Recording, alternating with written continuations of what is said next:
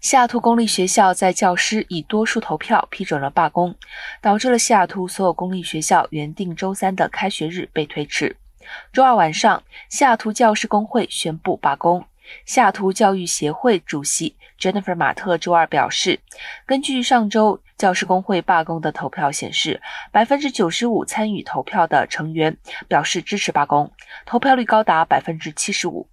该工会代表华盛顿州最大公立学区约六千名员工，其中包括教师和其他学校专业人士。这次罢工的目的是为教师增加工资福利、加强人员配置以及改善工作条件。西雅图教师呼吁增加教师工资，维持或改善特殊与多语言教育的人员配备比例，并增加在该地区工作的辅导员和社会工作者数量。